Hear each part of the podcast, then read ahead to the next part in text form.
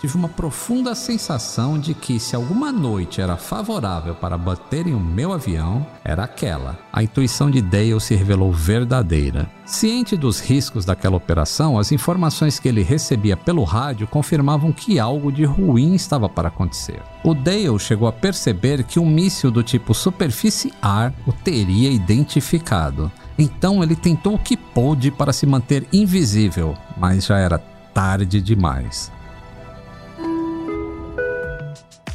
A aviação comercial acumula 107 anos de aprendizado com uma tecnologia tão apurada que está entre os transportes mais seguros que existem. E ainda assim, há quem precise de coragem para voar.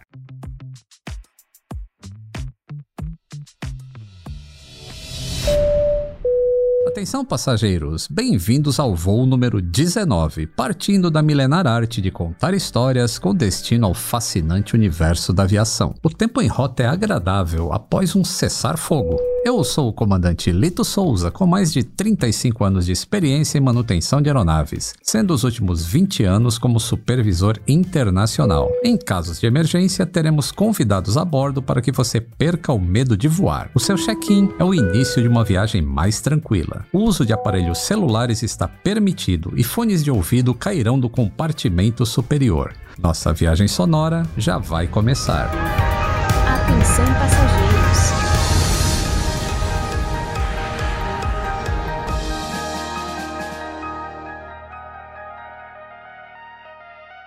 As redes sociais podem ser um lugar de encontro com o passado. Você já deve ter retomado contato com algum primo distante, professora de escola, amigo de infância ou quem sabe até uma antiga história de amor. Hoje, o meu companheiro de cabine também é youtuber, entre outros voos. Eu comecei o canal Aviões e Músicas já tem bastante tempo e tinha bastante comentário que me fez uh, ter vontade de continuar aprimorando e melhorando do meu conteúdo. É como se o feedback que eu recebesse dos inscritos me dessem mais gás para continuar. Ade Júnior, seja muito bem-vindo ao nosso voo. Assistindo a uma de suas palestras, eu descobri que você queria ser blogueirinho de viagem. Me conta mais sobre isso.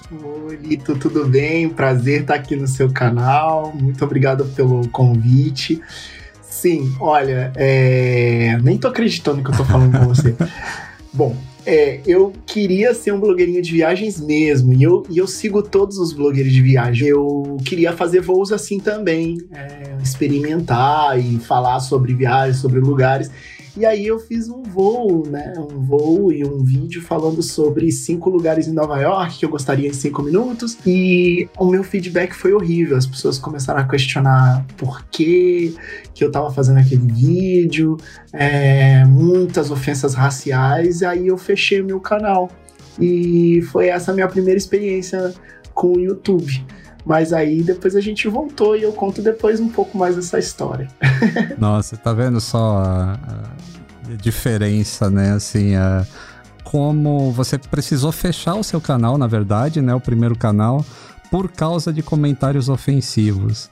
Sendo que é, é justamente assim, a audiência que te impulsiona a construir alguma coisa e ela também pode te destruir. Uh, a gente vai falar mais sobre isso, sim.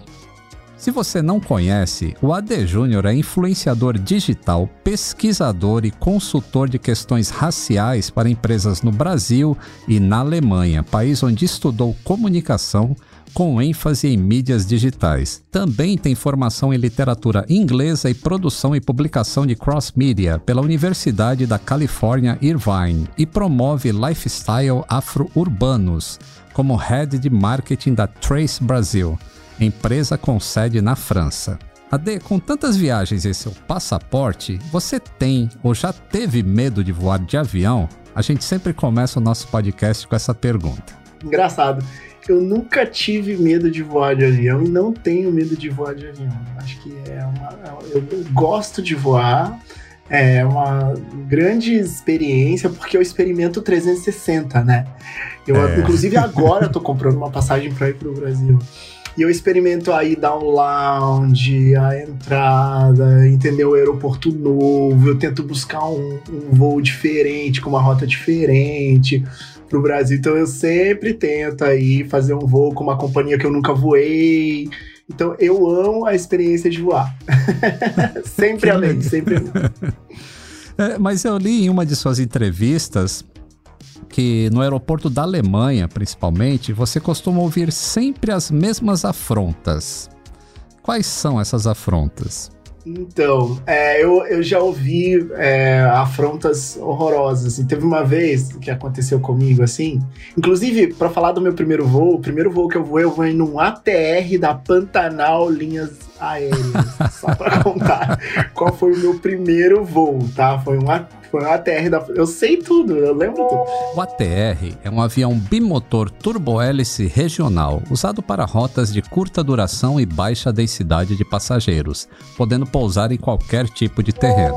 Um ATR da Pantanalzinhas Aéreas Juiz de Fora, São Paulo. Se você já se apaixonou por esse primeiro voo que foi de ATR, não é à toa que você não tem nenhum medo de voar e é apaixonado por aviação. Não, eu amo mesmo, amo mesmo. Mas aí, é, já aconteceu no, aqui na Alemanha várias vezes, por exemplo, é, eu tava indo viajar para Nova York e uma vez o cara, a moça virou para mim na fila e falou assim: Ó, oh, você tá na fila errada. Aqui é só business and first. É, e uma vez aconteceu uma coisa que é, claro, racismo, mas é, podia virar parte até de uma piadinha, sabe? Tipo, de uma coisa assim, de uma piada, porque é, eu sou muito debochado, né? E aí, aquilo que aconteceu comigo foi a cara do deboche, porque na hora que era de uma empresa que nem voa mais para o Brasil, é, que eu tava viajando e aí falou assim: senhoras e senhores, estamos chamando os passageiros, primeira, first. E aí eu fui. Aí na hora que eu fui, a moça pegou a PA e falou assim: eu falei business and first. Assim, tipo assim. É, e eu Nossa. falei. Aí eu falei assim: mas eu entendi que você falou. Mas aí eu respondi ela na hora. Eu falei, mas eu entendi que você falou, entendeu? Me anda, que eu tô com pressa, que eu quero champanhe. E assim, eu nem bebo, mas eu tava tão nervoso que eu, a minha resposta foi essa, enfim eu ouço muita coisa mesmo. As pessoas sempre me perguntam: ah, é a primeira vez no exterior? Quando é brasileiro, né? É a primeira vez no exterior? Ou alguma coisa assim? Ou, ou falam em inglês comigo, geralmente, quando eu tô viajando pro Brasil. Eles acham que eu tô viajando. Eu acho que eu, que eu sou um americano, um gringo, né? Tem, tem essa também. Que americano negro, não, brasileiro negro não voa, né? Brasileiro negro geralmente tá no subúrbio, na periferia, na cabeça de algumas pessoas da classe média que sempre viajam no Brasil. Nossa, é, é tão. É tão é importante e estranho ouvir isso ao mesmo tempo. É, que a gente não, não imagina que essas coisas acontecem, sabe? É, e, e, você contando assim, isso dá um. Você fala, nossa, é, imagina o, você viver todo dia ouvindo esse tipo de coisa. Isso é uma realidade. A gente, quando a gente está falando de, de racismo na sociedade, ele nos alcança em todas as áreas, né? Inclusive no, na questão de voar, na questão de, de viajar, de, de do business do travel and leisure, né? Eu fui para Nova York na, alguns anos atrás e eu fui naquele tem naquele, naquele porta-aviões que tem ali encostadinho ali na, em Manhattan com vários aviões, incluindo um Concorde, é, uhum. vários, várias aeronaves. Sabe qual que eu tô falando? Eu acredito que você já conheça essa aeronave. Eu Até eu esqueci o nome dela. Mas é essa. Ficam, ficam todos ali, ficam todos ali parados. Então eu amo aviação, eu amo viagem, eu amo isso, mas só que o racismo às vezes nos impede até mesmo de estar tá nesses lugares falando de coisas, né? No, às vezes eu só quero falar de técnica, de ver de achar bonito, e as pessoas têm uma outra ideia sobre o que é que, o que é a pessoa que curte aviação, que é a pessoa que curte essas coisas. Uhum. O porta-aviões lá é o Intrepid, né? Que tem o Concorde, tem o SR-71 também em cima. E eu tô adorando o nosso bate-papo porque quando eu estava lendo sobre você, eu, eu, percebi que você era um entusiasta da aviação. Mas agora, com o nosso bate-papo e, e, e, sabendo que a gente também conversou antes, do quanto tempo você acompanha o meu canal, eu percebi assim o, o quanto mais legal é esse nosso bate-papo. E eu também sei que você tem uma admiração especial pela Kenya Airways. Qual o motivo? Eu, eu, tenho uma admiração especial pelas companhias aéreas africanas. Acho muito legal a história delas, né? Sendo a, a Egyptian, a Egyptian Air a mais antiga, né? Ou a Egypt Air de 1932. Depois a gente tem é, tantas outras, né? Esses, esses dias eu tava uhum. observando é, a Kenya Airways, para mim, é uma empresa interessante porque ela. Não, primeiramente porque ela pode viajar para a Europa ainda, né? Dentre as poucas que podem. a, a, a Egyptian da África Subsaariana, por várias questões que a gente nem vai entrar aqui, a Kenya Airways é uma das mais bem cotadas. É, mas não só, eu tenho uma, um interesse incrível pela, pela Ethiopian Airways. Inclusive, a Ethiopian Airways e Kenya Airways são as duas hoje que voam é, para o mundo com, com mais. Tem maiores voos, elas antes eram três South African, Kenya e. Um, é, eu tô correto? E a Etiópia? Tô, né? South tá, tá African, tá Ethiopian e, e, é, e as duas hoje ficam. E as duas hoje ficam aí disputando o lugar de primeira companhia da, da subsaariana, da África subsaariana. Então, eu gosto muito da Kenya Airways, é, tem, mas a, a que voa para o Brasil é a Etiópia, né? Com, com acredito com, com o Dreamliner, que eles vão com o Dreamliner para o Brasil. É, eu adoro o Dreamliner. É, pois é. Então, eu gosto muito das companhias africanas, as histórias da TAG, de outras empresas também, da Angola, né? A TAG da Angola, tem tanta companhia interessante, né? Outro dia eu tava acompanhando um vídeo de uma empresa que eu super adorei, que é a Rwandan Air, que é tão interessante, eles fazem voos para Dubai também, é, a companhia aérea de Ruanda, então é, acho muito interessante as histórias sobre as companhias da África subsaariana me trazem umas... Inclusive, é, me parece que a, a Kenyan Airways tem é, inaugurou o primeiro voo com duas mulheres, duas capitã, é, capitã e copiloto é, na África subsaariana. Mas eu, eu, eu, acho que foi sim, foi da Kenya Airways sim. Eu tô até lembrando da, da foto que colocaram das duas capitãs voando, que é maravilhoso, né? Primeiro porque são mulheres uh, no cockpit. Aí tá vendo? Eu segundo, gosto mesmo é, de aviação, você tá vendo? Muito. E interessante o seguinte também, é, enquanto você falava, eu tava falando assim, caramba, eu não tenho ainda um, nenhum vídeo contando a história das grandes empresas aéreas do continente africano. Eu vou fazer isso agora, vou começar a fazer uma grande pesquisa para ter um vídeo sobre esse conteúdo aí. Faça, por favor. E a gente acabou de perder, por exemplo, uma conexão com a South African Airlines, né, que é uma subsidiária, me parece, do governo da África do Sul não sei. Mas é uma, uma das empresas que a gente é, não tem mais conexão direta, né? Então, com eles é. para o continente africano. Mas a Ethiopian Airlines é uma empresa que vem. Inclusive, na visita do imperador é, da Etiópia, o, o Halezi Salesi, quando ele veio, ele veio com a Ethiopian Airlines na década de 60, na inauguração de Brasília. Eu achei isso muito legal, é uma Olha, informação. É. E a Etiópia, ela é uma empresa é. bem bem uh, com altos padrões, assim, sabe? De, de segurança, de. Eles implementam Isso. vários dos, dos procedimentos da ICAO.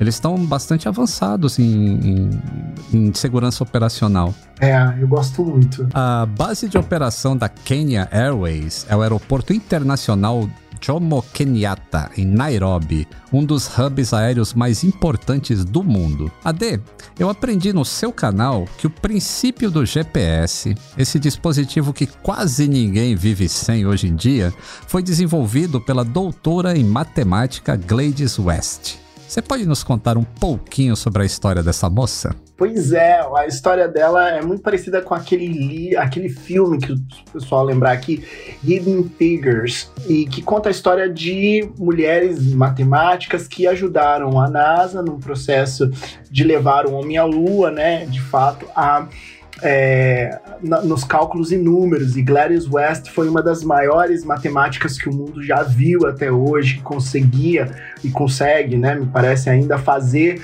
cálculos é, extremamente difíceis que hoje só podem ser utilizados por.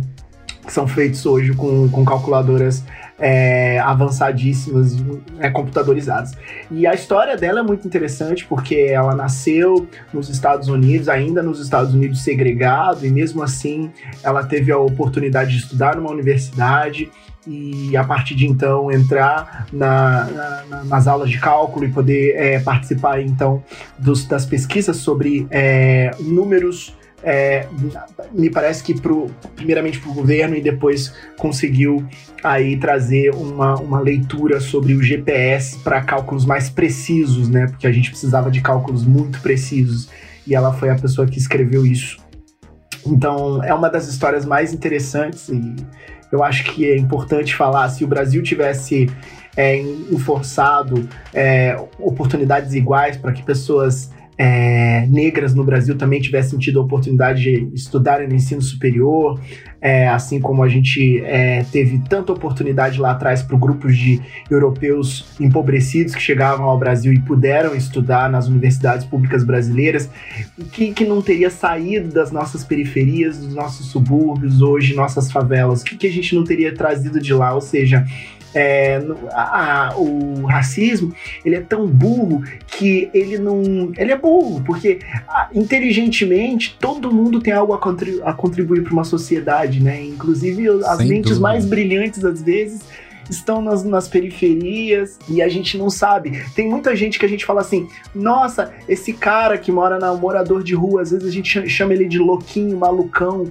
mas se tivesse nascido numa família rica, hoje seria uma mente brilhante que a gente poderia ter é, diagnosticado com autodidatismo ou com é, é, ou uma pessoa que seja aquelas pessoas de QI alto, né? Mas só que aí, como a gente perde muitos talentos no Brasil, porque a gente imagina que só um grupo seja capaz de criar ciência, só um grupo é capaz de criar pensamento, a gente perde muitas coisas. Então a história da Gladys West mostra pra gente como seria uma sociedade que ab abriria mais oportunidades, ou que pudesse abrir mais oportunidades para que todos pudéssemos é, contribuir de forma efetiva para uma sociedade cada vez mais moderna, que todo mundo sai com o GPS hoje, e cada vez mais igual, cada vez mais equânime, né?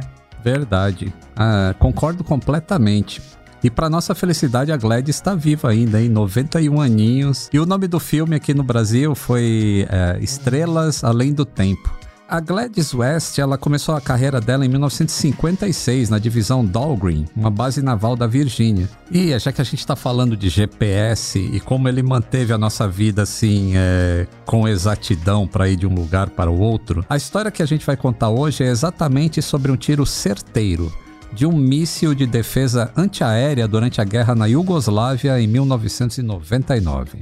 Esse conflito na Sérvia foi um dos desdobramentos da Guerra da Bósnia, marcada por uma série de massacres e tentativa de limpeza étnica. A pressão internacional contribuiu para o fim da barbárie. Para os brasileiros que costumam acreditar que somos um país pacífico, você diria que a nossa sociedade também tem marcas desse tipo? É, o Brasil não tem é, algo que, que possa remeter à Guerra da Sérvia. Porque, por exemplo, a limpeza étnica da Sérvia, ela está falando de um, de um outro espectro, né?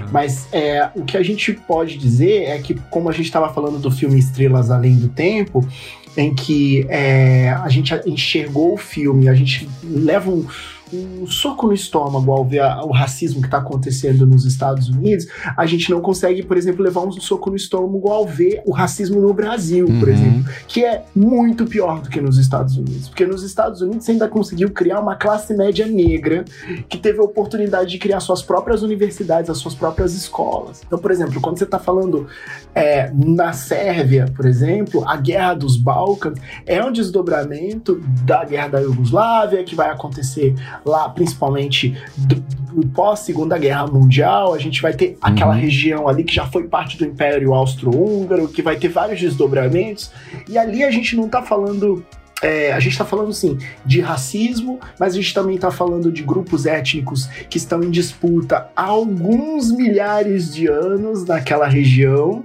E eu, eu geralmente não tendo a fazer uma ligação muito próxima dessa com o Brasil, porque no Brasil, por exemplo, a gente não tem é, uma guerra religiosa, por exemplo, né? A gente não tem. A gente tem uma escalada de, de um grupo é, religioso conservador no poder no Brasil, principalmente nos últimos 20, 30 anos, né? Depois do abandono do Estado nas periferias, com a chegada de grupos neopentecostais e pentecostais, a gente tem um conservadorismo se exacerbando nas periferias do Brasil, mas a gente uhum. não tem uma guerra étnica. Então, é, o que a gente pode é, dizer, de fato, é que a gente vive numa sociedade extremamente racista por conta de ser o país que mais escravizou pessoas na no última metade de milênio. O Brasil é o país que mais escravizou seres humanos no mundo. O Brasil escravizou 5 milhões de africanos. E uhum. os Estados Unidos, por exemplo, é, o total de pessoas escravizadas nos Estados Unidos durante o período da escravidão foi de 500 mil pessoas. O Brasil teve o maior e mais longevo período de escravidão da história recente da humanidade e ele não reconhece isso até pouco tempo atrás. Então, eu acho que isso é muito importante a gente entender que nada no mundo se compara à história da escravidão no Brasil. Não tem nenhuma história de uma migração tão grande de um grupo para poder trabalhar num outro país, para construir um outro continente. E a gente teve em 1934 observando essa, essa cronologia do racismo estrutural no Brasil, que a, a, nossa própria Constituição era eugenista. É muito importante a gente contar essa história, porque o Brasil foi um dos países que mais vai enforçar ideias eugenistas no século XX, juntamente com a Alemanha nazista. São dois países que vão colocar isso na Constituição, o Brasil e a Alemanha, por incrível que pareça. É, o, a eugenia foi uma ideia de superioridade racial que surge é, na Europa e nos Estados Unidos ainda no século XIX e que vai se espalhar pelo mundo inteiro. Na, isso no final do período da escravidão, para poder, é, de certa forma, justificar por que pessoas negras eram escravizadas. E aí, é, e porque essas pessoas seriam inferiores. Então, a ideia do grupo superior, né, os brancos seriam um elo é, entre Deus e o homem, e o restante, segundo alguns pensadores no momento, era um principalmente o homem negro, era e a mulher negra eram um elo entre o homem e o macaco. Você ter uma noção das ideias que eram colocadas aí. Então, é, a, o Brasil acreditou nisso piamente, colocou isso num congresso mundial, que é o Congresso Mundial das Raças, em 1911, e o, o doutor João Batista de Lacerda, que lá representou o Brasil no Congresso que falava da problemática do negro no Brasil, ele prometeu que o Brasil exterminaria os negros em 100 anos. E ele coloca isso muito claro, que através da miscigenação e através do esquecimento dos negros nas periferias e nos bolsões de pobreza, o negro tenderia a desaparecer da sociedade brasileira. Então, em 1930, é, 34, nós temos a Constituição que pela primeira vez a gente vai ver esse nome já dentro da Constituição, é que é fomentar a educação eugênica. Aí eu te pergunto, Lito, você já teve aula de racismo na escola, Lito? É, é uma pergunta difícil que provavelmente eu tenha tido, mas não com esse nome. Essas coisas que você tá me falando, por exemplo, tá me passando um filme na cabeça que isso nunca me foi ensinado na escola a respeito disso. Exatamente. Exatamente, porque o Brasil vai apagar essa parte da história, o Brasil deseja não falar sobre essas questões, mas aula de racismo todo mundo teve. Lito, quarta série, lembra das aulas de ciências da natureza, em que você aprendia a classificar seres humanos? Branco com preto, branco ah, com índio, índigo. Isso, o nome disso é o nome disso é classificação racial. O Brasil é o único país que vai enforçar esse tipo de classificação eugênica que nunca, nunca fez nenhum sentido, não tem nada a ver o que eles estão falando, mas são aulas que o Brasil vai ensinar para as pessoas e coisas muito piores, viu?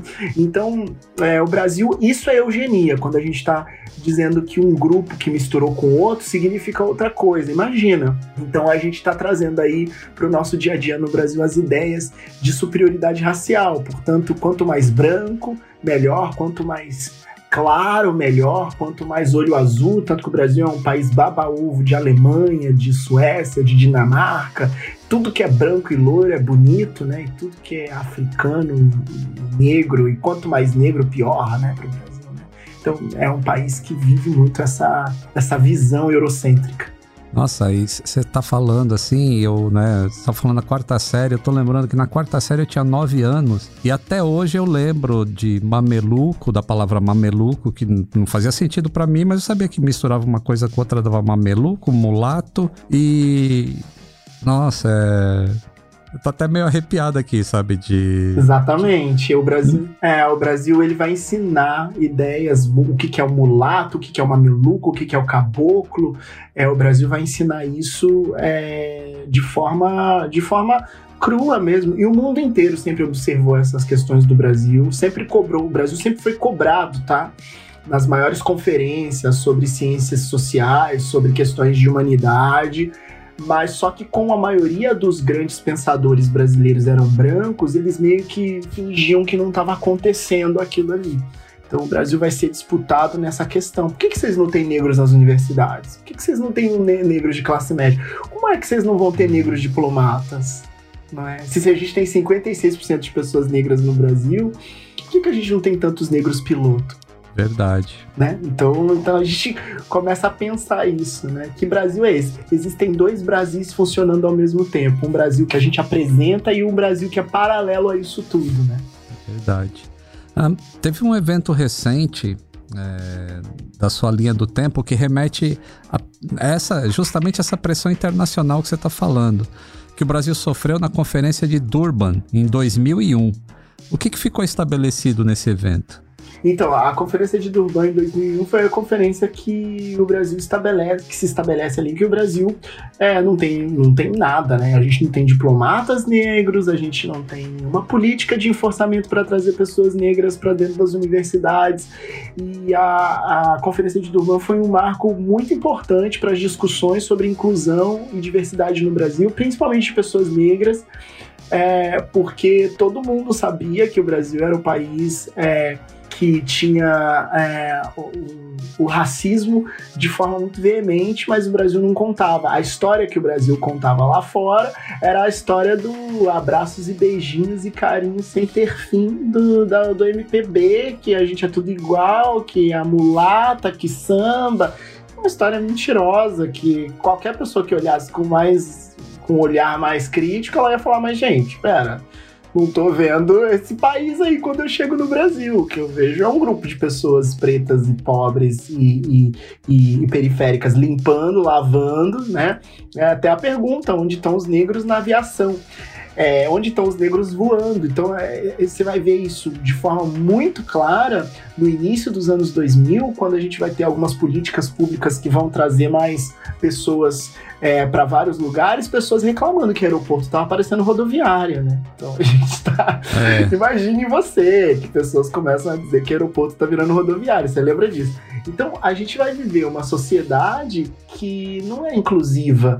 E em 2001 isso vai ficar muito claro e o que ela trouxe aí foram as primeiras discussões sobre ações afirmativas que vão acontecer ainda com muita dificuldade para a maioria dos, das pessoas é, da, da, dita, abre aspas, classe média, fecha aspas, que ficavam disputando esse lugar falando um discurso de meritocracia durante muito tempo. E aí o que acontece? Muitas pessoas é, negras vão invadir as universidades, invadir no bom sentido, vão entrar nas universidades, pessoas negras, periféricas, pessoas pessoa com deficiência, pessoas indígenas, pessoas de, de escolas públicas, pessoas de baixa renda e aí as universidades vão ser invadidas com um novo pensamento de Brasil. Então, se hoje a gente está pensando o Brasil do jeito que a gente está pensando hoje, isso se deve muito às conversas que aconteceram é, antes, pré durante e pós o, o, a Convenção de Durban de 2001, que, que estabelece ali o Brasil de fato vai começar a abrir oportunidades para grupos é, em desvantagem social.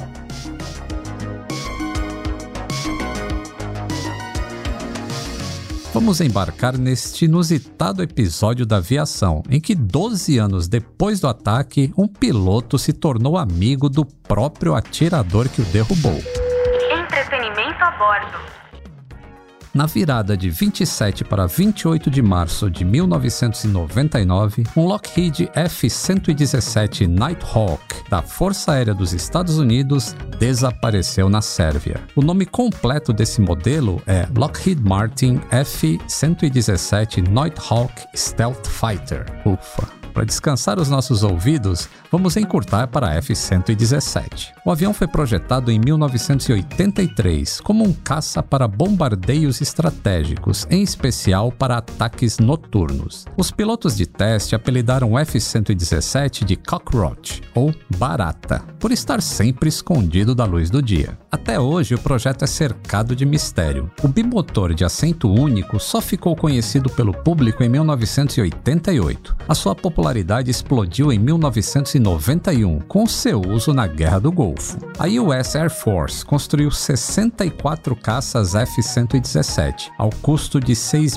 bilhões de dólares, além dos 5 bilhões investidos na fase de desenvolvimento tanto gasto foi justificado com uma proeza tecnológica. O F-117 era o primeiro avião operacional com tecnologia furtiva. E furtivo não é de furto, não, tá, pessoal? O F-117 é um ícone do militarismo por ser o primeiro avião invisível. E melhor deixar explicadinho que o caça é invisível aos radares, é claro. A assinatura de radar que ele mostra é semelhante a um passarinho voando. A tecnologia furtiva reflete ou absorve ondas eletromagnéticas, uma importante vantagem em conflito, já que assim é possível entrar em espaço aéreo inimigo sem ser identificado. A pintura e a baixa emissão de calor e ruído também contribuem para tornar o caça praticamente invisível ao inimigo. É uma complexa relação entre o comprimento de onda dos radares e os ângulos pontiagudos do bordo de ataque do F-117. Por isso, apesar de ser um as nos céus, digamos que no quesito estético, a nave futurística deixa um pouco a desejar, ou a assustar mesmo. O aspecto da aeronave é tão estranho que quando os pilotos da Força Aérea Americana ouviram pela primeira vez, chegaram a duvidar que ela ela pudesse voar. E é realmente um modelo desafiador para navegação, viu? A sua baixa aerodinâmica torna o seu voo instável e arriscado, especialmente a velocidades reduzidas. Mais um apelido dos pilotos para o F-117, Wobbling Goblin,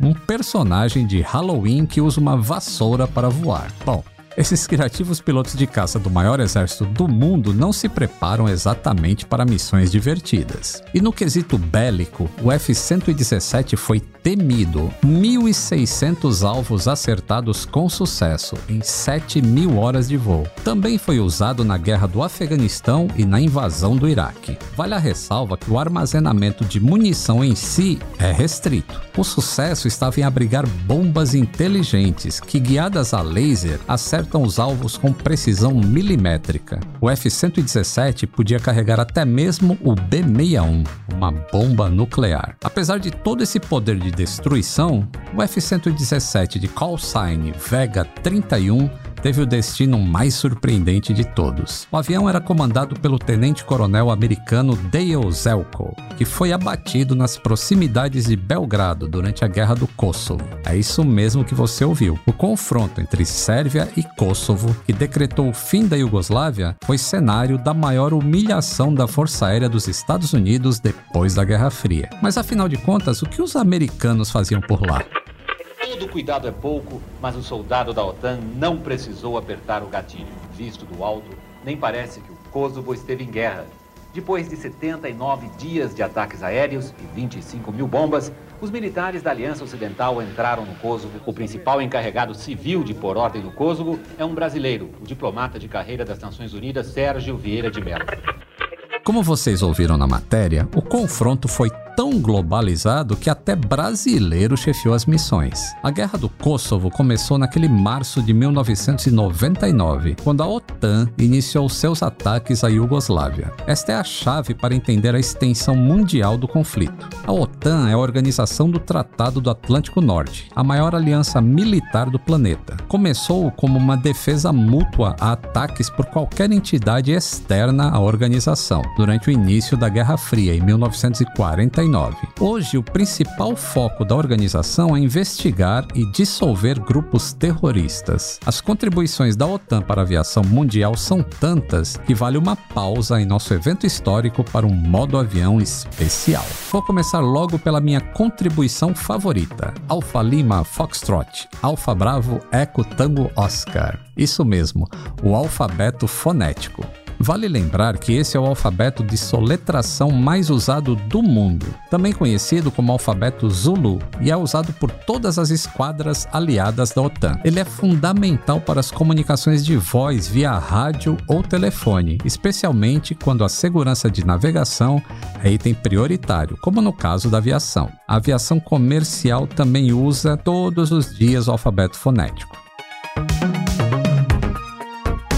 A OTAN incentiva a criação de centros conjuntos para treinamentos de pilotos de caça, helicópteros e até drones. É o caso dos Ministérios da Defesa de diversos países, como Bulgária, Croácia, Espanha e República Tcheca, que se uniram para administrar essas escolas. O investimento em treinamento é muito importante porque os pilotos da OTAN costumam participar de operações de risco. Foi o que aconteceu agora, em 29 de março de 2021. Caças de países da OTAN realizaram 10 interceptações de aviões russos em apenas 6 horas. As operações aconteceram no extremo norte da Europa, em águas internacionais, na Bélgica, no Reino Unido, no Mar Negro e no Mar Báltico. Todas as interceptações foram coordenadas pelos Centros de Operações Conjuntas da OTAN, localizados na Alemanha e na Espanha. A OTAN também aprimora técnicas de combatente, como é o caso da Força Aérea Brasileira. Oficiais da FAB já foram treinados para o uso de dados de radares de guerra eletrônica e táticas de ataque e fuga.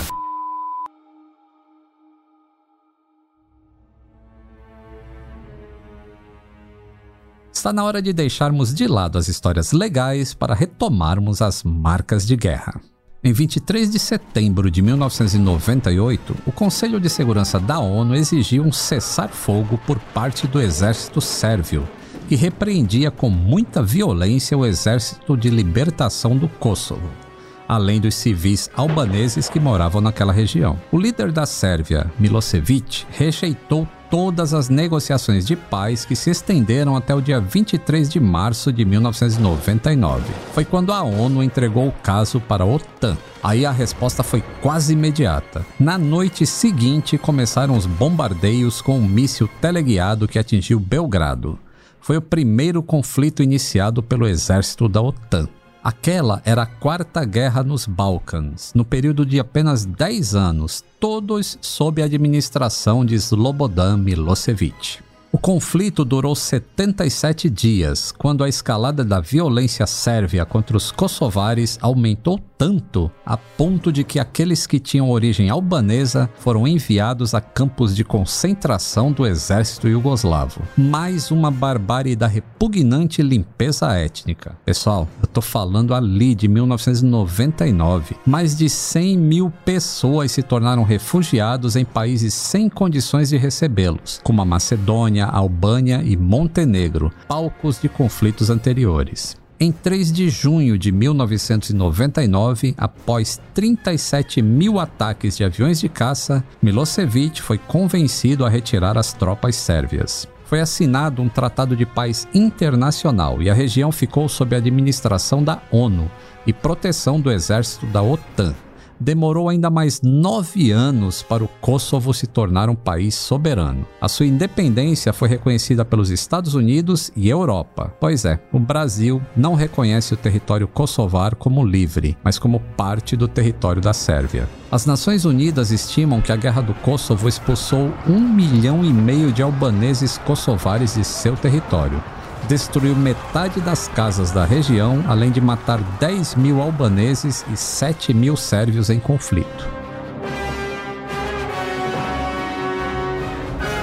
Durante os combates, mais de 13 países representaram a OTAN contra o exército da então República Federal da Iugoslávia. Foram mais de 1.031 aeronaves e 30 navios de guerra e submarinos em missão. O único representante não europeu do confronto, os Estados Unidos chamaram a operação de Noble Anvil, algo como bigorna nobre. Sob a administração de Bill Clinton, o país comandou os bombardeiros aéreos, principalmente nas cidades de Belgrado, capital da Sérvia, e em Novi Sad, na região norte. O principal alvo dos ataques aéreos eram infraestruturas militares, como pontes e fábricas. Vamos aos números finais de aeronaves abatidas em confronto. Da Força Aérea Yugoslava, 6 MiGs-29, além de 4 destruídos em solo, e um J-22 Oral. Da Força Aérea da OTAN, 21 VANTs, ou seja, veículos aéreos não tripulados, conhecidos como drones. Da Força Aérea dos Estados Unidos, um F-16C, dois A-10 Thunderbolt 2 danificados, um AV-8B Harrier caiu, um H-64 Apache também caiu e um F-117 Nighthawk foi danificado e o outro abatido. Depois de todo esse voo de instrução, chegamos ao F-117 pilotado pelo Tenente Coronel Dale Zelko, o único Nighthawk que foi perdido em combate. No dia 28 de março de 1999, o exército da Iugoslávia exibia para o mundo todo o maior troféu da sua história: os destroços do caça norte-americano abatido. Fotos de soldados sérvios rindo e civis escalando a carcaça do Vega 31 desmoralizaram a Força Aérea dos Estados Unidos por todos os cantos do planeta. O impensável tinha acontecido e chegou acompanhado de muito deboche. Os sérvios distribuíram por toda a região do confronto panfletos com a frase Sorry, we didn't know it was invisible. O mesmo que, nos desculpem, a gente não sabia que ele era invisível. A letra O da palavra sorry estava estilizada como um grande alvo. Abaixo das letras garrafais em vermelho, uma ilustração precisa do vistoso F-117A. E eles não se esqueceram da legenda, caso alguém não tivesse visto TV naquele dia. E não acabava por aí. Ainda escreveram: Sorry, avião Tigori, Greetings from Serbia, ou seja, uma saudação calorosa do país rival e um parágrafo indecifrável em cirílico, o alfabeto usado em sérvio. Por muitos anos, os detalhes desse combate permaneceram como um dos maiores enigmas da guerra aérea moderna. Até hoje, a Força Aérea dos Estados Unidos mantém em sigilo as informações da investigação. Com o Vega 31 no chão, o mais provável é que os sérvios tenham vendido as peças para o exército russo, comprometendo os 25 anos de pesquisa dos Estados Unidos em tecnologia stealth. E onde tem segredo, tem ela, né? teoria da conspiração. Encontrei até matérias de jornal dizendo que em agosto de 1999, um espião da OTAN foi preso suspeito de passar informações confidenciais sobre o voo do tenente-coronel Zelko. Sem falar também naquelas peças do próprio avião vendidas no eBay. Uma das asas danificadas do Lockheed está para consulta pública em exposição permanente no Museu do Ar, em Belgrado. Para quem é fã de avião de guerra, pode aproveitar a visita para ver um dos dois únicos BF-109 que sobreviveram à Segunda Guerra Mundial e o único Yak-3 preservado desde o mesmo período. Também é fato que agente secreto só é conhecido na ficção e que a Força Aérea dos Estados Unidos não brinca em serviço. O melhor que podemos especular é a representação da perda em combate de um símbolo indestrutível e a parte humana por trás do conflito, com um final lindíssimo. Dale Zelko nasceu no primeiro dia de 1960 e ingressou na Força Aérea Americana após receber um panfleto da academia, no ensino médio. Após se graduar como piloto de treinamento, ele permaneceu na base aérea de Vance, em Oklahoma, como instrutor de T-37, até ser transferido para o esquadrão A-10, na Carolina do Sul. Após três anos aprimorando suas habilidades como piloto, Dale foi escolhido para o programa do F-117 na unidade de treinamento no deserto de Nevada. Aquela era uma oportunidade para poucos. O candidato precisava ter no mínimo mil horas de voo em caças e um perfil de maturidade operacional que se encaixava naquela seleta comunidade. O grupo era composto principalmente por majores e tenentes coronéis. Na época, Dale era um capitão de nível médio e foi instruído por cinco pilotos de caça veteranos da Força Aérea do Vietnã. Durante a semana, ele e o outro piloto do programa ficavam isolados na área de treinamento. Todos os voos eram noturnos e seguindo um rígido controle de horas. Às segundas, duas baterias de voo. De terça a quinta, três baterias, que terminavam por volta das três e meia da manhã. O esquadrão de Dale foi enviado para a Guerra do Golfo em dezembro de 1990. Ele tinha apenas 30 anos. Ficou baseado na Arábia Saudita, a 130 quilômetros da fronteira com o Iêmen. No dia 17 de janeiro de 1991, o confronto começou com os F-117 lançando as primeiras bombas. Dale descreve assim aquela noite. Eu estava na segunda onda de ataque, que foi bem feia, porque as pessoas já tinham acordado após as primeiras bombas. Dale continuou em missões de combate por mais de um mês. Não havia muitos de nós. Para se ter uma ideia do quão pequena era a comunidade do F-117, ao final da Operação Força Aliada, eu me tornei um dos três únicos pilotos que voaram no Black Jet em duas guerras diferentes. Operação Força Aliada foi o nome dado pela OTAN à intervenção militar na Iugoslávia. Em fevereiro de 1999, Dale decolou da base aérea de Holloman, no Novo México, até a base aérea de Aviano, no nordeste da Itália. Foi um voo muito exigente, o mais longo de sua carreira, 14 horas e 45 minutos sem escala. Para Dale, o principal desafio foi a travessia noturna do Oceano Atlântico, sem nenhuma linha no horizonte como referência. A cabine do F-117 é realmente muito suscetível à desorientação espacial. É um desafio constante não ser sugado por ela. Foi mentalmente e fisicamente exaustivo. Bem, ao contrário de um voo comercial, em que você pode levantar para ir ao banheiro, dar uma esticadinha nas pernas, para os pilotos militares não existe essa moleza. Eles fazem suas necessidades em sacos plásticos ou sondas adaptadas, e o nível de alerta tem de estar sempre alto, já que missões longas requerem diversos reabastecimentos em rota. Já em território iugoslavo, Dale notou que aquele confronto seria diferente. As estratégias de força de paz não poderiam envolver táticas de guerras agressivas. Ele chegou a notar que os outros exércitos da OTAN eram complacentes com a postura mais austera das forças aéreas americanas. Durante os 45 dias que se preparavam para o começo das operações, Dale ficou realmente preocupado. A preparação foi confusa, pois recebiam muitas informações desencontradas de uma enorme variedade de instituições. Quando Dale começou a voar em missões de combate, ainda não tinha sido desenvolvido todas as instruções apropriadas para aquele tipo de missão. Nas primeiras noites de guerra, fomos avisados que caso capturássemos alguém, deveríamos alegar que não éramos combatentes inimigos. É claro que isso seria ridículo. Tudo mudou de vez quando o Vega 31 foi abatido.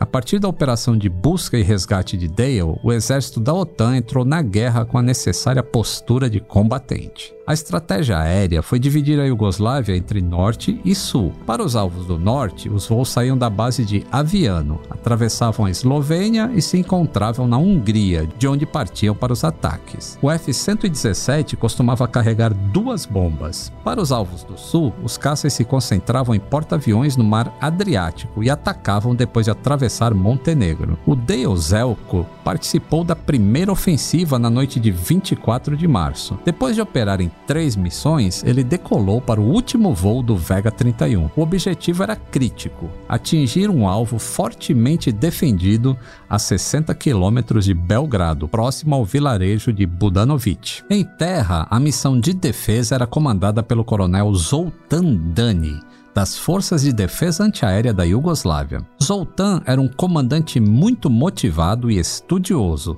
inclusive das táticas ocidentais de ataque com esquadras de caça.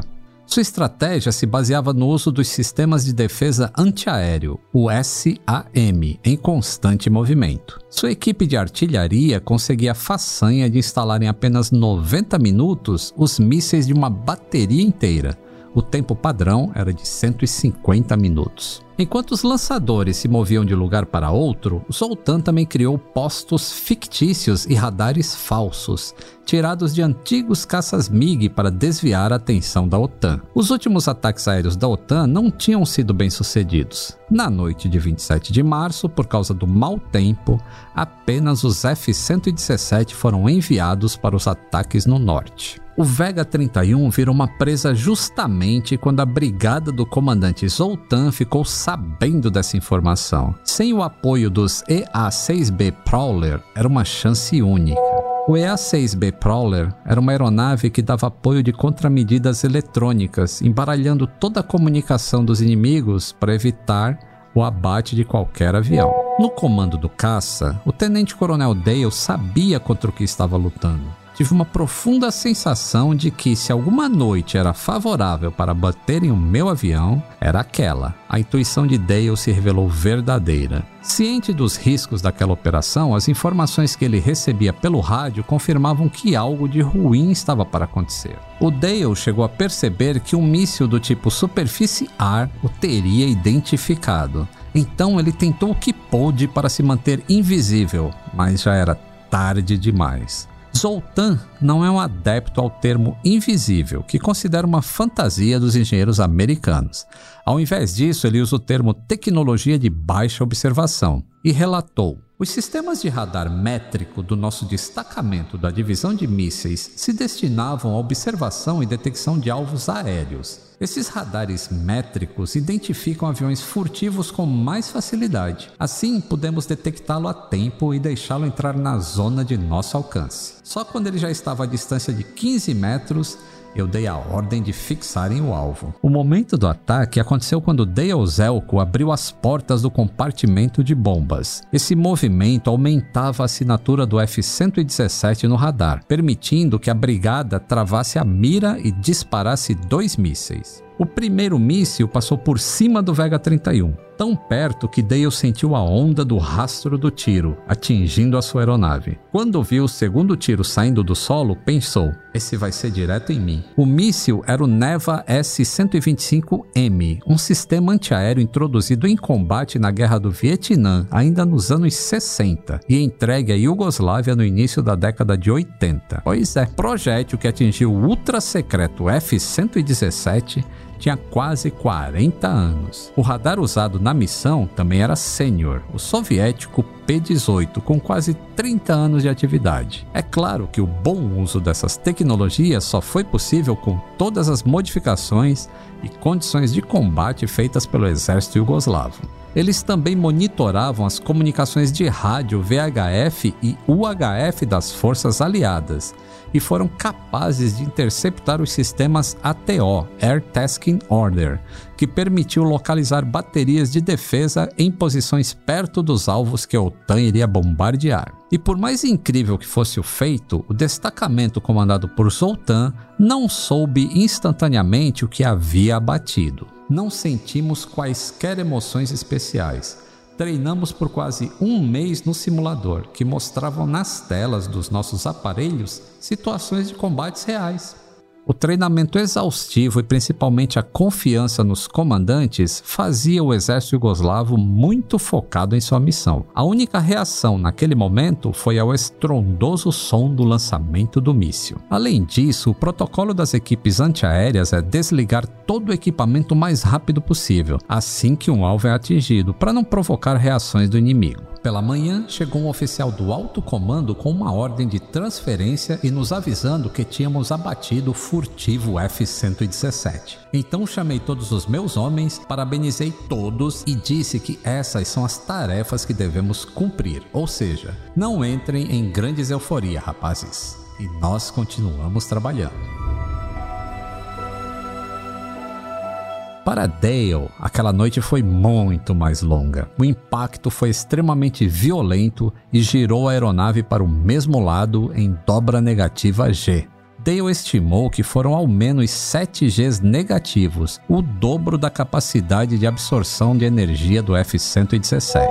Os Gs negativos são quando você anula a aceleração da gravidade em fatores. Os Gs negativos vão além da ausência de peso e puxam você para fora do seu assento, enquanto o G positivo o cola. É inexplicável como Dale se manteve consciente. Um KC-135, uma aeronave de reabastecimento aéreo que estabelecia contato com o Vega 31, viu tudo acontecer. O piloto relatou: Tínhamos acabado de abastecer um F-16 quando vi na área de Belgrado uma série de explosões, até acontecer uma realmente grande. Poucos minutos depois, interceptei um Mayday do Vega 31 na frequência da guarda. Enquanto isso, na cabine do Vega 31, Dale escorregava para fora do cinto abdominal pela ação violenta das forças G. Ele estava na pior posição possível para ejetar, fora do assento e com o tronco dobrado. Eu percebi que a única coisa que eu poderia fazer era empurrar a minha cabeça contra o teto do avião para tentar endireitar a minha coluna antes que o assento fosse ejetado. É surpreendente como Dale sobreviveu e ainda se lembra de quase todos os detalhes daquela missão. A única lacuna em sua memória é justamente a ejeção. Naquela posição eu mal conseguia colocar a ponta dos dedos nas alavancas. A próxima coisa que eu me lembro é estar sentado do lado de fora da aeronave e ver a cabine caindo longe de mim. Tudo isso aconteceu na véspera do aniversário de 10 anos de sua filha e ele só pensava se conseguiria ligar para ela. A boa notícia é que ele deu os parabéns. Outro pensamento desnorteado naquele momento foi: eu me imaginei em pé, ao lado do operador sérvio do SAM, conversando e parabenizando. Realmente, que ótimo tiro, viu? E como às vezes a vida real supera a imaginação, já sabemos que aquele encontro aconteceria. Puxar as alças e ter o paraquedas totalmente inflado leva 1,4 segundos. Para Dale, o processo demorou horas, no mais profundo caos. Ainda afivelado ao seu assento, Dale retomou a consciência no espírito de sobrevivência. Vocês não vão me pegar. Estava invadido de uma calma absoluta, flutuando pelo ar. Ouvia apenas o suave som do kit amarrado ao seu corpo. Começou aos poucos a se orientar, até perceber que Belgrado estava à sua direita. Ele estava com a máscara e o capacete, apesar de ter perdido o visor. Foi aos poucos checando seus equipamentos até alcançar o seu rádio de sobrevivência. Ainda atordoado, este também era um momento tenso. Ele verificou diversas vezes a frequência correta da guarda, para não ser identificado pelos sérvios. Outra preocupação era com a luz que a sua lanterna emitia. O procedimento dos treinamentos era chegar ao solo, se acomodar, verificar ferimentos e só então tentar o contato inicial por rádio. Mas Dale se sentiu em um bom estado de consciência e sabia que o contato bidirecional do rádio era maior em altas altitudes, além, é claro, de temer por ser capturado pelo inimigo.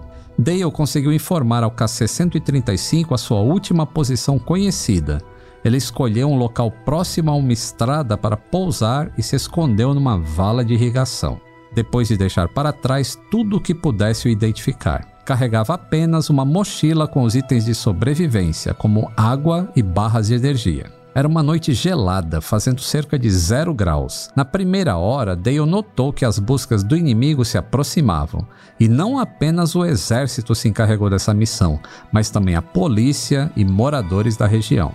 Apesar de toda a tecnologia do F-117, o que realmente salvou a vida de Dale foi um GPS barato de mão. Enquanto ele procurava as coordenadas, viu a silhueta de um cachorro caçador se aproximar. Dale permaneceu estático embaixo de uma lama escura, dispersando o animal. O tempo todo eu pensei que o meu destino seria ser capturado. Preferia ser encontrado pela polícia ou até mesmo pelo exército sérvio do que pelos moradores da vila, que certamente seriam menos caridosos comigo. Cheguei a imaginar a ira do dono daquele cachorro caso eu o matasse. As buscas por Dale foram cuidadosas porque a todo momento se duvidava da queda do Vega 31, além dos perigos de uma emboscada. Seis horas após o F-117 ser abatido, Dale foi localizado pelos Sandys, o call sign dos helicópteros de resgate. Era um MH-53 Super Stallion e um MH-60. Dale se preocupava com a integridade dessas equipes e resistiu até o último momento para usar os sinalizadores. Em apenas 40 segundos, o helicóptero pousou, dois soldados agarraram Dale pelo braço e o puxaram para dentro da aeronave que levantou o voo. Já em segurança, foram identificadas lacerações graves na mão de Dale, além de uma contusão terrível em sua perna direita. O assento ejetor também o deixou cheio de hematomas, inclusive lesões musculares nos olhos, provavelmente causadas pela força G negativa.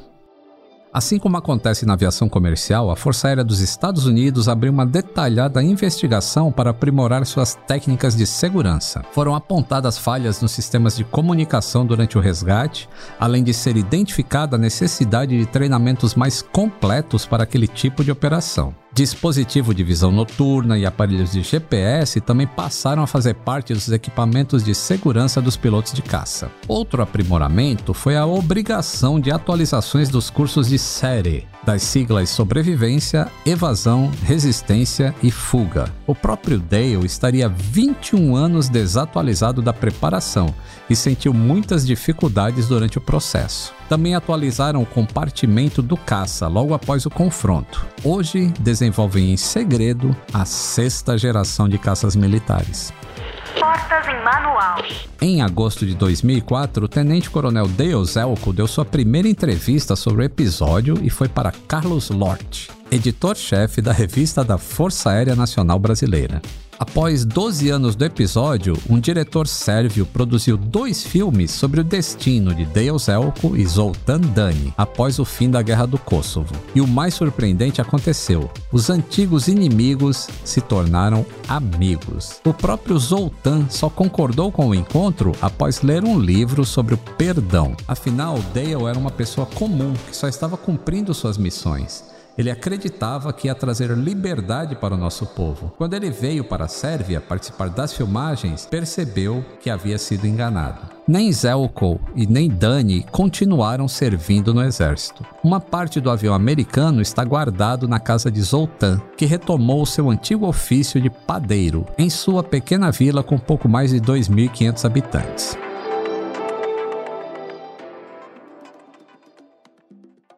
A amizade entre Zelko e Dani representa um final feliz, mas as perspectivas para outros conflitos étnicos não é a mesma. Semana passada, no dia 25 de maio, completou um ano do assassinato de George Floyd por um agente policial. O caso só ganhou repercussão porque foi filmado por testemunhas, mobilizando uma série de protestos contra o racismo pelo mundo todo.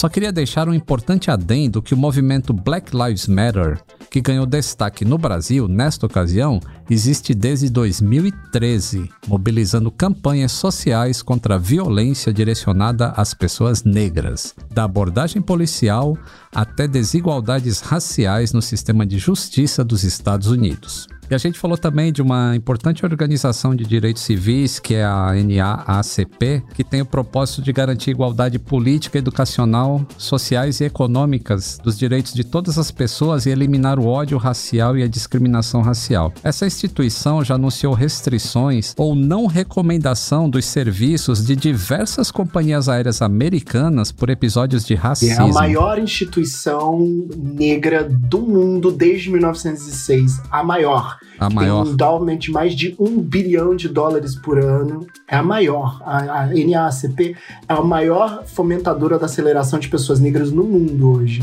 Desde 2018, o comitê vem encerrando alguns banimentos por entender que as empresas estão progredindo ao promover diversidade, inclusão e igualdade em suas equipes, assim como assinando acordos com passageiros vítimas de discriminação racial. E, e, e como é que você avalia de modo geral é, o interesse das marcas que atuam no Brasil para se, se posicionarem sobre esse tema? Você já deu consultoria para alguma empresa do setor aéreo, por exemplo? Nunca. Nunca falei com nenhuma empresa do setor aéreo. Acho que nenhuma tá. Acho que tá todas achando que tá tudo ótimo. Acho que elas estão achando que todos os negros estão podendo viajar com eles, tá tudo legal, não tem problema nenhum. Ninguém, ninguém passa por desconforto no voo. Acho que eles estão achando isso aí. Nunca falei com nenhuma empresa do setor aéreo. Mesmo porque, né, Lito, a gente tem cada vez menos empresas do setor aéreo no Brasil, né? A gente tem pouquíssimas também, né? Mas as poucas Tem. que tem eu nunca falei. Uhum. E não sei de políticas de fomento de diversidade. Não significa que não tenha também, né? Aham. Mas eu não, não tenho conhecimento de. E aí, você falou aí do. Né, da onde que estão os negros na aviação. E de acordo com o coletivo Quilombo Aéreo, formado por profissionais negros da aviação civil brasileira, somente 5% dos comissários de voo são pessoas negras. Na função de piloto, a perspectiva é ainda pior. Somente 2% dos pilotos contratados são negros.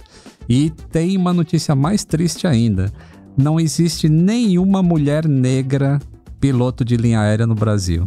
Olha que triste. Isso mostra o nosso atraso, né? Mostra como é que o Brasil é atrasado, como é que a gente não oportunizou para as pessoas é, mais portas, como é que o Brasil teve, né? Como é que a gente, como é que a gente encarece tudo para criar de muro para que alguns grupos não pudessem é, alcançar alguns lugares? Porque pode até parecer assim, ah, não faz quem não quer. A gente já sabe que não é dessa forma que funciona o Brasil. A gente sabe dos impedimentos e a gente sabe até mesmo quando uma pessoa chega nesse lugar lugar e tá lá como piloto de avião ou como uma candidata a ser aeromoça, tem que entrar numa padronização que a gente vai chamar de grupos brancos brasileiros, a branquitude vai tem que passar pelo olhar deles, né? Será que essa mulher tá nesse padrão? Será que esse homem tá nesse padrão?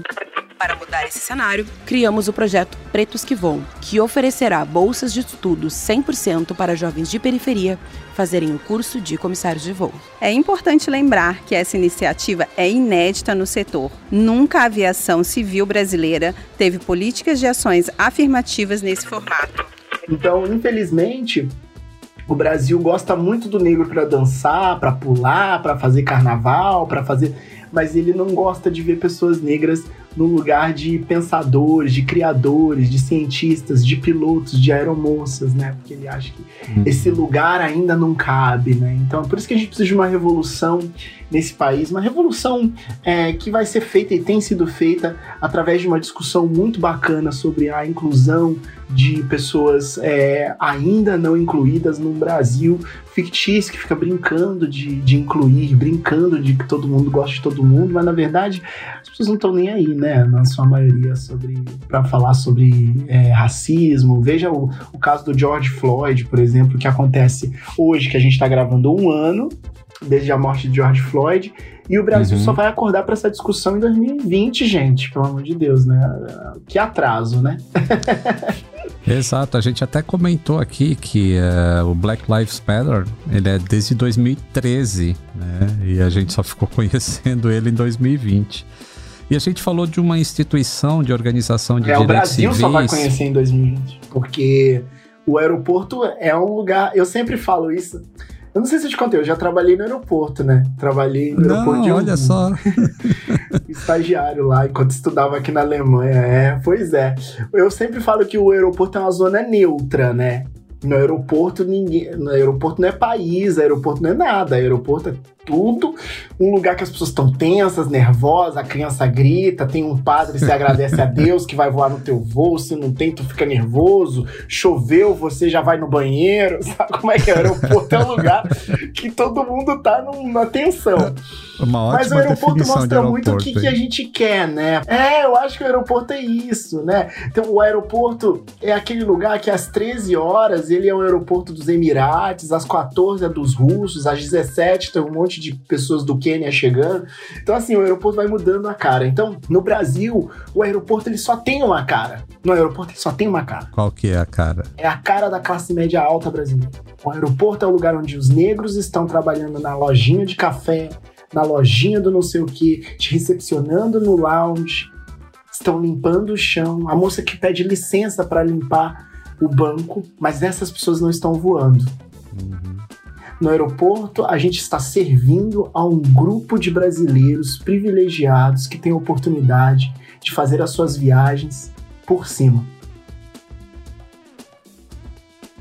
Esse é o lugar no Brasil, do aeroporto. E quando você vê pessoas negras em quantidades maiores, você se assusta, como se você estivesse morando no centro da Holanda, gente, quantas pessoas pretas aqui nesse voo. Você, você tá morando em qual país que você fica tão admirado de ver pessoas pretas no, no avião? Né? Uhum. Como, como é esse lugar, né? Então, é, o aeroporto passa pela discussão racial também, né? O aeroporto é de quem? É, vamos ter mais pessoas, né? Outro dia uma moça me perguntou no aeroporto, você é jogador? É modelo? Ai, menino, que bonito! Nossa! Eu falei, Nossa. não, não sou não é modelo, é bonita. Eu falei assim, gente, e eu, eu que sou uma pessoa normal, fui catapultado ao lugar de modelo só para acomodar a ideia dela de que eu tava voando. A coisa mais incrível, né? Então, assim, tipo, é, a pessoa fica mesmerizada, como se o Brasil não fosse meu também. Né? Isso é o racismo estrutural na essência. É isso, a pessoa fala como com total desconhecimento do horror que ela tá proferindo pela boca. É, é um negócio. Porque a estrutura não foi criada pra gente voar. Isso é o final da. É, isso é, o, é a ponta final do racismo estrutural. No final das contas, pessoas negras não vão ter dinheiro, cargos nas empresas que lhe possibilitem voar, estejam em lugares é, como este para poder usar um avião que é uma ferramenta de transporte, né? Só uhum. que o, o, Brasil que é? é um país tão grande onde que a gente podia se conectar por avião todo o tempo, porque é um país muito grande mesmo. Esse lugar do transporte, né? A gente pode falar de políticas públicas na aviação, que é uma outra questão, mas só que da malha aérea também, enfim, dos leilões, falar de tanta coisa, né? Da Fraport, de tanta empresa que compra, não sei o quê, que, né? mas enfim, no final das contas, essas pessoas negras não terão a oportunidade de voar porque o Brasil encarece a máquina que não é estrutura, não é oferecido para todo mundo, né? A gente vai oferecer para poucas pessoas. Uhum. O Brasil é a segunda nação com mais negros do mundo mundo e você afirma que a revolução da internet 2.0 será negra. Pode contar mais sobre essas suas previsões? Sim, eu posso. E a gente já está na, na, na, na Revolução 4.0, já pulou da 2.0, hein? Pode pular isso aí. Vou atualizar a gente já tá na aqui. Revolução que a gente fala, responde, coloca, né? Que a 2.0 você fala, o outro responde. Na 4.0 você fala, você responde, você já começa a construir dinheiro, já começa a construir narrativa. E a gente já tá nesse lugar, a revolução da internet. A partir do momento que o celular se transformou na nossa forma de contar Brasil, Brasil, a gente conta uma outra história.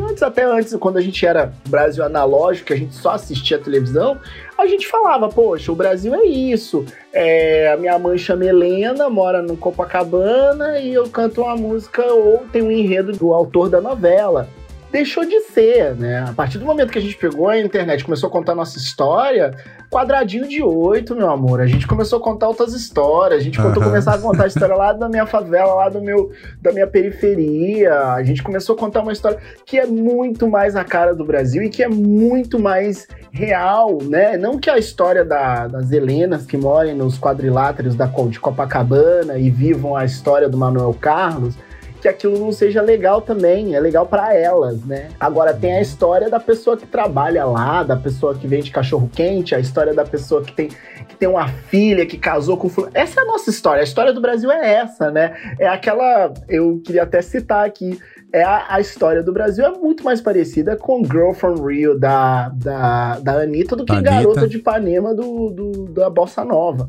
Isso, isso é muito legal contar, né? Porque, é, Lito, escuta aí, a gente ouvia aí uma música, é, dentro de mais um minuto estaremos no galeão. Quem, gente? Pobre no preto, pobre, voa. A gente não entra no galeão, a gente nem sabe onde é. Vocês estão entendendo? Que avião, gente? tá entendendo? E aí no, a música ainda vai falando Rio de Janeiro, Copacabana. Gente, eu nunca vi Copacabana de cima. Vocês estão entendendo? Essa ideia do Brasil era uma ideia embranquecida, uma ideia daquela assim, uma coisa chique. E o Brasil não é isso. A internet veio contar uma outra história de Brasil e eu tô aqui fazendo parte dessa revolução e você também, porque eu adoro tudo que você faz, adoro seu canal, porque é uma revolução se não tivesse a internet, você não podia estar tá contando todas as coisas que você sabe sobre aviação, eu acho que lá na tua empresa o povo deve falar assim: e esse aí sabe mais que o chefe, hein? Ó, ó, esse aí sabe mais que o presidente da empresa. Porque você é um cara que sabe pra caramba. Isso é muito legal, né? Então, tipo assim, o cara vai já te dar um esporro lá no serviço e já fala assim: ó, no meu vídeo de ontem eu estava falando. Então, é isso. A internet nos trouxe uma outra visão que é muito maravilhosa, de um mundo mais colorido, em que todo mundo tem voz. Ah, eu não poderia concordar mais com isso, viu? Ó, depois dessa aula, eu vejo a internet já com outros olhos, porque eu sempre eu admiro muito o que a internet faz. Essa, essa época de podcasts que a gente vive, em que a gente pode ouvir pessoas contando história, porque todo mundo tem uma história para contar e a gente sempre tem alguma coisa para aprender. E hoje realmente eu me senti assim, sendo um aluno de 9 anos, aprendendo um monte de coisa com o AD. E eu só tenho a agradecer muito ele ter aceitado participar com a gente aqui e falar um pouco sobre esse negócio que ainda querem deixar velado, mas que felizmente a internet está mostrando aí que, ó, vamos ter uma vida e todo mundo ser, uh, ter equidade, ter inclusão e ter diversidade, porque é isso que faz a vida bonita. Então eu só tenho que te agradecer muito, AD, por ter vindo Sim. aqui falar com a gente. Ah, eu, eu amei, cara. Ah, eu que agradeço. eu também amei, ó, achei maravilhoso. E é muito engraçado, tá, gente? Ele é a mesma coisa igual no vídeo, tá? Ele fala desse jeito mesmo. Tô falando para vocês que escutam o Lito, que acompanham, é isso mesmo, né? Aí eu queria só terminar falando uma coisa. Saudações aeronáuticas. Falei. Obrigado. Era isso que eu queria falar. Pronto, meu sonho é esse. Obrigado.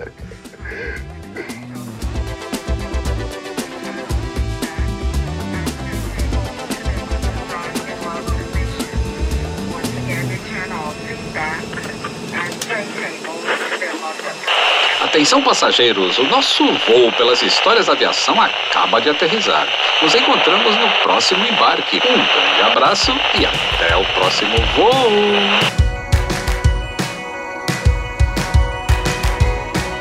O Atenção Passageiros é realizado pelo Grupo Globo, em coprodução com o canal Aviões e Músicas no YouTube. Eu sou o comandante Lito Souza, de acordo com Panda Betting, o popstar da aviação brasileira.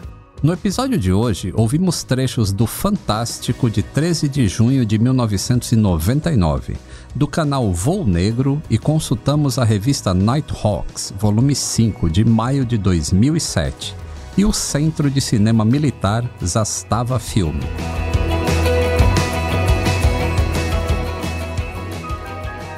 Atenção passageiros.